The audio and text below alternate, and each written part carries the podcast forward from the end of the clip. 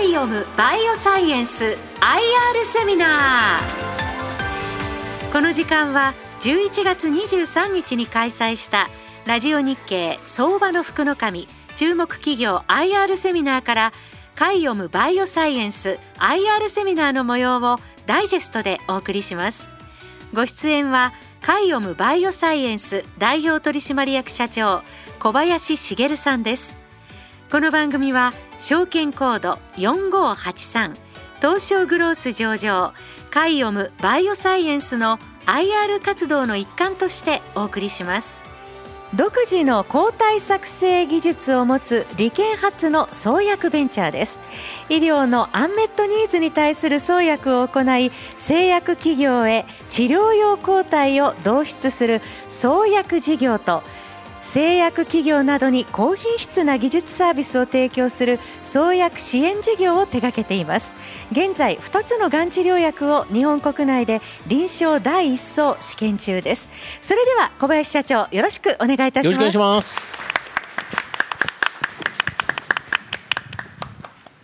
それでは、えー、弊社の事業概要につきご説明をさせていただきますカイオムバイオサイエンスといいますのは一言で言いますとサイエンスと技術をベースに医療のアンメットニーズに抗体創薬で応える創薬技術ベンチャーバイオベンチャーということになります。もともとは理化学研究所で発明されました独自の抗体作成技術とこういったものを実用化するために作られたベンチャーでございますが技術があるのであればやはり物を出していこうといいものを出していこうということで抗体創薬に軸足を置いております。他の抗体創薬ベンチャーと何が違うんだということあるいは強みは何だということがありますが、えー、私どもは独自の抗体作成技術アドリブという方法を持っております。これと抗体サイエンスですねそういった基礎のサイエンスから臨床開発までの機能を持つことでこれを生かして抗体創薬による収益を目指していくということでございます。また弊社の技術ノウハウこういったものを他社に提供して他社のバイオ医薬の開発をサポートするということで、えー、事業を行っておりまして一定の売上がまあここでも見込めるという売上基盤を持つということも強みでございます。す、えー、で、に私どもは抗体創薬に関しましては、えー、海外の製薬企業に2品目を導出しておりまして、えー、今後も研究開発初期臨床そしてそういった同質のサイクルを回すことで外部企業との協業を進めて収益を上げてまいります。そしてまた国内大手製薬企業とのの支援あるいはサポートを通じまして、え顧客企業のセカンドラボというような位置づけで、えまあ、使い勝手の良いサービスを届けるという質の高い、まあ、創薬研究支援を届けて収益につなげていくということでございます。当社の事業区分は2つございまして1つが創薬事業もう1つが創薬支援事業でございます創薬事業といいますのはアンメットニーズの高い疾患領域における抗体創薬の研究を行いまして開発の早い段階で製薬企業に導出して契約一時金あるいはマイルストーンそしてロイヤリティなどの収入を獲得する事業でございます。ご承知のように創薬というのは時間とコストがかかる事業でありまして先行投資ハイリターン型のビジネスモデルでございます。で別の言い方をすれば長期的な視点で、成長を担う事業というふうに言えるかと思います。でもう一つの事業であります創薬支援事業は比較的安定した収益を上げる事業であります。詳細については後ほどご説明させていただきます。でカイオムを語るときに必ず出てくる言葉抗体と言葉が出ます。これはキーワードでございますが抗体というのは何かということをごく簡単にお話をさせていただきます。で人や動物にはその体の中に異物ですね。病原菌とかウイルスとかあるいはアレルギーを引き起こす物質。こういったものが入ってくる時入ってきた場合あるいはそのがんのように正常細胞が異常な状態に変化してしまった場合これらをその排除しようとする免疫作用という防御機能が備わっています。で抗体というのはこの免疫を担う重要な物質でございます。で抗体は人と異物の違いあるいは正常細胞とがん細胞の違いといったものを見分けて攻撃しますので正常細胞に作用することが少なく低分子に比べて比較的安全性が高いというのが特徴でございます。で先ほど創薬事業はアンメットニーズアンメットメディカルニーズの高い疾患に対する抗体創薬と申し上げましたがアンメットニーズアンメットメディカルニーズというのはですね有効な治療法がない難治疾患。例えば今でもお薬がないアルツハイマーですね。あるいは治療法があっても有効な薬剤がない疾患、まあ、手術や放射線療法に頼らざるを得ないという疾患。あるいは有効な薬剤があっても使いにくい。あるいは副作用が大変きついというその抗がん剤のようにですね吐き気が強いとか脱毛激しいとこういった患者さんの QOL を著しくま損なうような薬剤。そして患者さんの数が少なくて大手製薬企業がなかなか手を出しにくいような疾患。こういったところは一括りで言うと薬がないという領域。アンメットメディカルニーズが高い領域というふうになります。でこのように抗体医薬が難治疾患と言われていた病気の治療に大きく貢献しておりまして現在承認されている抗体医薬というの100を超えておりますさらに今も数百の臨床試験が行われているという状況でございまして私どもカイオムもこういう場で新しい抗体薬の開発にチャレンジをしております次にカイオムの創薬パイプラインをご紹介いたします。1つ目は CBA1205 という抗体で幹細胞がんですね、えー、に特有に見られる DLK1 というタンパク質を標的としています。世界初の医薬品候補抗体でありましてすなわち先行品競合品がないというものです。でこの抗体につきましては2020年に臨床の第1層試験を開始いたしましたで試験は安全性を評価する前半パートですね。それから幹細胞がんの患者さんで安全性と有効性を評価する後半パートに分かれております。前半パートはすでにほぼ終了しておりましてがん患者さんでの高い安全性を確認しております。半年を超えるですね長期継続投与例が複数観察されておりまして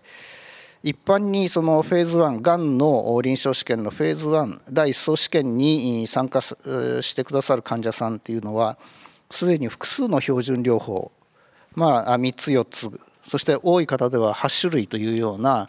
標準治療をすでに受けておられてそれらがまあ効果をなかなか示しにくくなってきていると。そういう患者さんが参加されてくださいますのでそういった中で半年を超える長期継続投与例が複数例出ているということはこの後半パートに向けてですね期待が持てるという状況になっております。で現在この後半パートを実施中でございまして、え終了予定は2023年の末というふうになっております。2つ目の臨床開発品目 CBA1535 と申します。これは1つの分子の中に3つの標的に結合する部位があるという抗体でしてがん細胞上の 5T4 というタンパクとそれからがんを叩く役割の T 細胞免疫細胞ですねこの T 細胞の上に出ている CD3 というタンパクの2つに結合してがん細胞と T 細胞のこの2つの細胞をブリッジングする佳境するような形で結合します。でそのことによって、え、がん細胞のすぐ近くに免疫細胞である T 細胞を引っ張ってきてがん細胞を殺すというメカニズムですね。そういったコンセプトでトライボディとしては世界で初めての臨床試験を行っております。で現在固形がんの患者さんで安全性と T 細胞の活性を評価する前半パートを実施しておりまして後半パートに入りますとがん免疫療法薬との併用で安全性そして有効性を評価するという予定で、え、終了予定が2024年の末ということになっております。でトライボディというもの抗体というのは普通は Y 字型例えばですね、まあ、右手と左手を斜め上に広げて、えー、上に向けて、えー、手を上げているといったところを想像していただくといいんですが手のひらが標的に結合する部分です。で普通は右手または左手で標的をつかみます。これに対して最近の抗体の研究開発の流れとしてはバイスペシフィックというものと ADC というものがあります。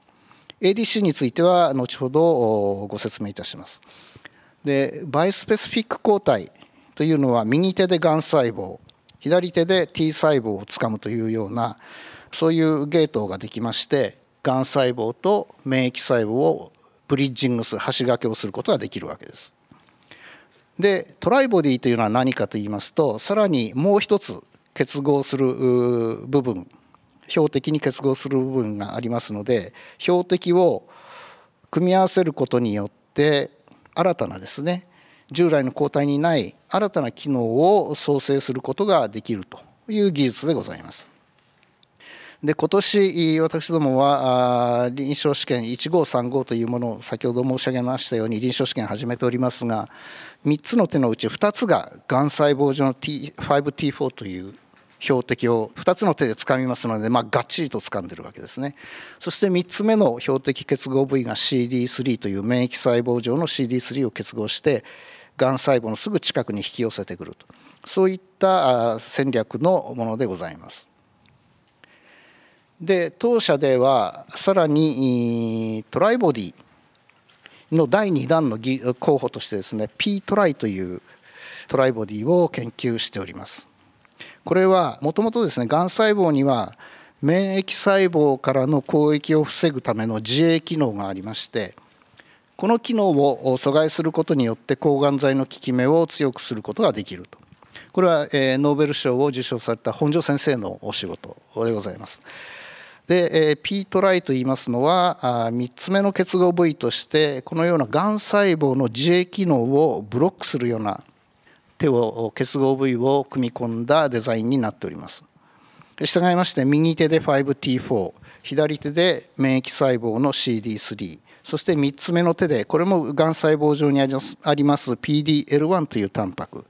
3種類の標的に結合することによってがん細胞の自衛機能を解除しそして免疫細胞である T 細胞によるがん細胞の攻撃を強化するというコンセプトでございます。この P トライは動物試験では CBA1535 現在臨床試験中のものですね、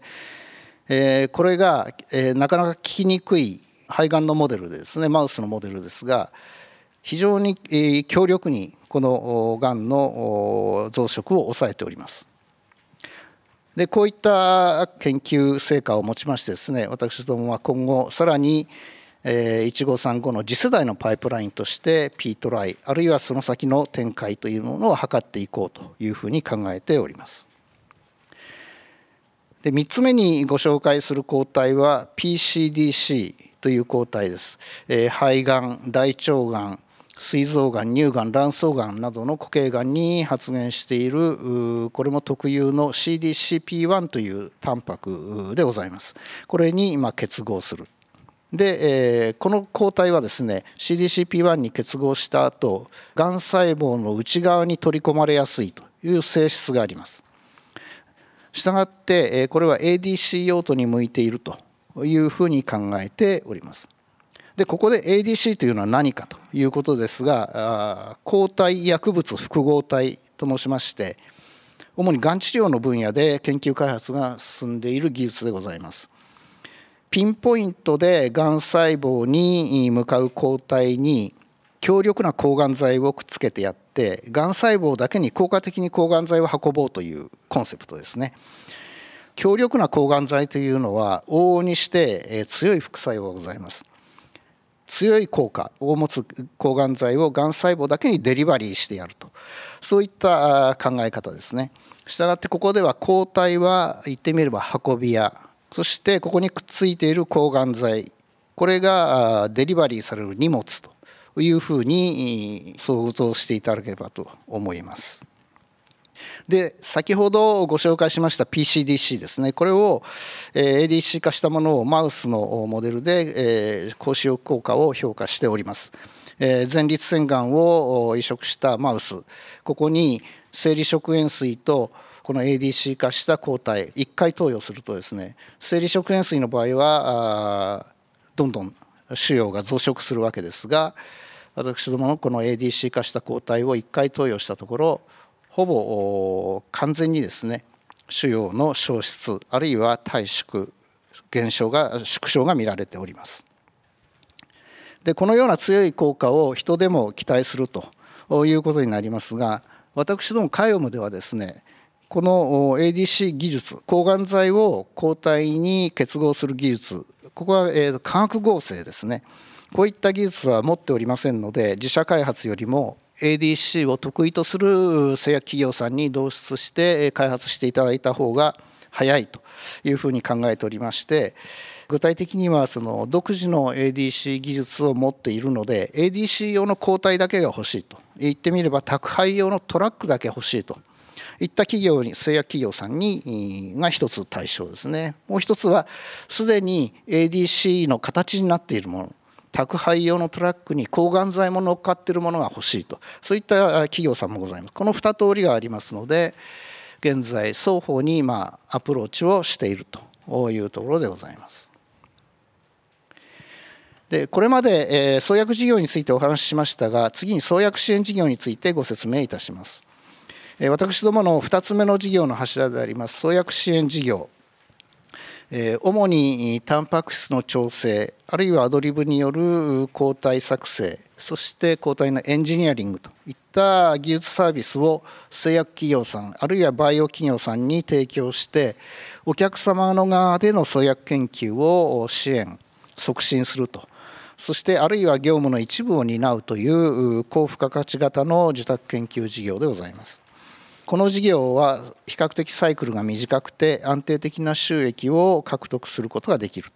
ということで私どもでは質の高いサービスをですね、え、サイエンス技術品質の高さこれをご提供して信頼感コミュニケーション融通が利くというような使い勝手の良さと合わせてですねバイオ企業製薬企業さんとまお付き合いをいただいているということになります。で具体的には私どものタンパク質の調整や発現培養生成あるいは抗体の作成そして機能性の向上といったこういった得意な技術を提供して大きなお客様としては中外製薬様田辺三菱様そして小野薬品さん共和キリンさんこういったお客様とお取引をいただいているということでございます。でこの創薬支援事業の目的と狙いといたしましては安定的な収益源の確保ということはまあもちろんでございますが先ほど申し上げましたように国内のバイオ製薬のトップ企業がお客様であることから創薬事業での提携あるいはコラボレーションこういったところへの機会を拡大していくための布石にもなるということでございます。創薬支援事業の実績でございますが2018年から約30%を超える伸びで成長をしております。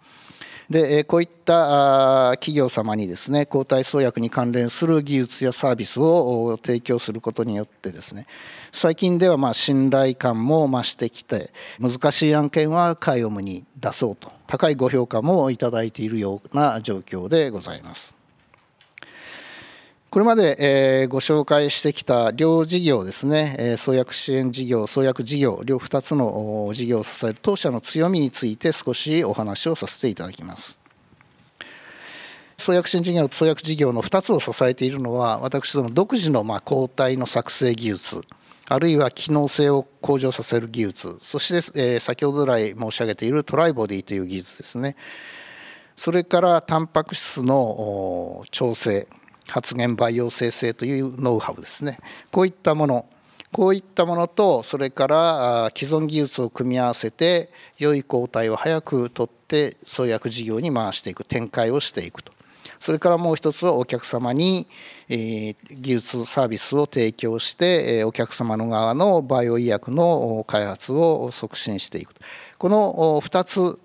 ですね、え車の両輪のようにこの2つの事業を回して持続的な成長を図っていくということでございます。コアの技術についてもう少しお話しさせていただきますとこのアドリブシステム抗体を作る技術がございます。抗体を作る技術でよく知られているのが動物免疫法といってマウスに異物を注射して免疫反応を起こさせてマウスの中にできた抗体を人に使えるようにするという方法でこれだと約3ヶ月ぐらいかかります。でこれに対して私どものアドリブ法というのは抗体作成が圧倒的に早い12週間で抗体ができるということになります。早く抗体が取れる何がいいかって言いますともちろん仕事が早く進むんですが競争の激しい医薬研究の世界では1日でも早く特許を出願するとこれがもう非常に重要なことになってきます。したがって抗体がいかに早く取れるかということは非常に重要な要素になってまいります。さらにその上にまあ動物も使わないあるいは動物ではできない抗体とこういったものができてくるというまあうまみ強みがあります。ただ抗体の作成技術というのはいくつかございましてそれぞれが補完的に機能するものです。どれか一つの抗体で全ての世の中のニーズを満たすという技術は現在のところございません。したがって私どもの速さとかですね、えー、従来使われているハイブリッドマトこういったものは補完的に使われていくというふうに考えております。それからもう一つが先ほど来申し上げているトライボディでございます。1535というのはがん細胞を2つの手で掴んで CD3 にもう一つの手が3つ目の手が掴んで結合して T 細胞を引き寄せてくるというものですが先ほど、まあえー、これにもう一つの手3つ目の手が別のですね、えー、PDL1 というタンパク結合したら強力な高使用効果を示したといった申し上げましたこれがいわゆる次世代型のトライボディさらにもっと工夫してですねこういったそれぞれ全く違う標的分子標的細胞こういったものに展開していくということも考えられます。こういったことによって、えー、従来は2つの2剤を併用しなきゃいけなかった。あるいは3剤を併用しないといけなかった。というものをですね1つの分子の中に作り込んでしまう。そのことによって病院やお医者さんの手間を省く。それから患者さんの手間ですね負担を軽減する。それから医療経済的なメリットも期待できると、まあ、こういったことを目指しております。最後に私どもの成長戦略でございます。これまで創薬事業への投資が売上を上回るという状況が続いていて、今年も黒字は見込めない状況でございます。しかしながら来年度以降ですね、2023年から2025年は PCDC あるいは CBA の1205さらには1535といったこれらのいずれかの導出によってですね単年度の黒字というのが狙えるあるいは狙っていきたいというふうに考えております。その後にはですね、まあ、導出品目が続くことそれからすでに導出した品目のマイルストーンが入ってくるような時期に入っていくということになりますので、継続的なま黒字収益化といったことを達成して企業価値を上げていきたいというふうに考えております。で創薬支援事業はここに書いてある通り抗体作成や機能性向上による売上一定の売上基盤を持っておりますのでこれは大変にまあこれもこれで貴重な事業であるというふうに考えております。申し上げました通りですね我々が自社開発品抗体創薬によってこれを導出することによりその投資フェーズ今までの投資フェーズから収益フェーズにま移行しつつあるとこういった転換の時期が見えてきたというふうに考えておりましてもちろんこれは2025年よりも2024年2024年よりは2023年というふうに一日でも早く達成するように努力をしてまいります。で、えー、最後にまあ私の経営理念ということを一言お話しさせていただきますが、まあ、私はあの頭の中にいつも考えているのは我々のステークホルダーこれは誰でしょうと。まあ、一つはもちろん患者さんであり医療社会。そして2つ目が株主さん投資家。そして3つ目がま社員我々の会社ですね。この3つを頂点とした生産関係をですね保つ形で成長会社を成長させていくと。すなわち我々は新しい薬をいい薬を提供することによって患者さんに貢献する。でそれによって企業価値を上げて株価が上がれば株主さんや投資家にえ報いることができる。そして、えそれが社員のまた報酬にも跳ね返ってくる。こういった考え方でございます、まあ、こういったその生産関係を形を崩さないで面積を広げるという考え方で経営を続けていきたいと思っております、えそのためにアンメットニーズに対する交代でチャレンジをしていくということを続けてまいりますので何卒皆様のご支援をよろしくお願い申し上げます。どうもありがとうございました。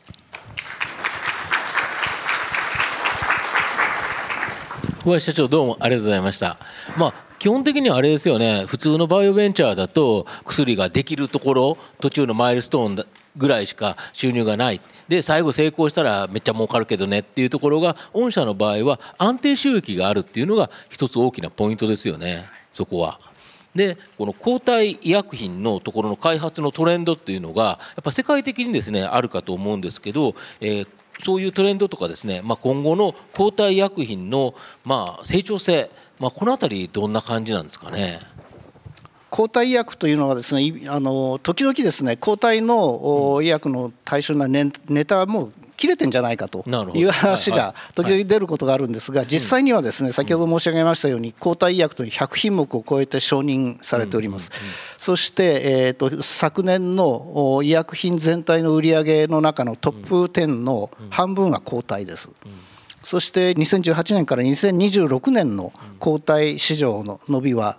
毎年10%前後というふうに見られておりますので抗体医薬の伸びというのはまだまだあると余地はあると考えておりますあと同室候補として、まあ、営業活動をしているですねプロジェクトになんか他に何があるのか、まあ、いつ頃ですねどんなものがこのマイルストーン一時契約一時金もらえるのかこの辺り少し教えていただけますでしょうか？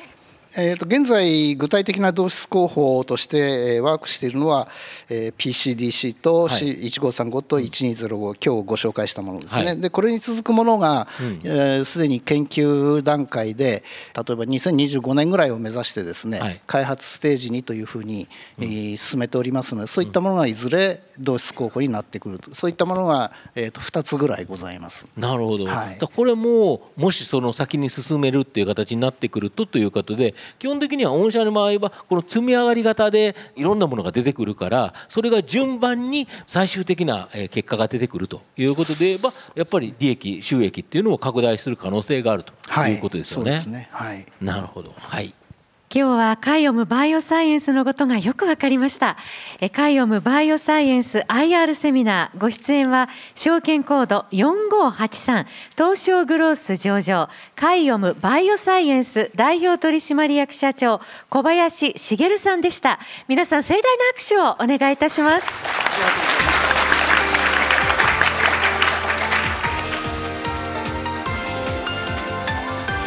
イオムバイオサイエンス IR セミナ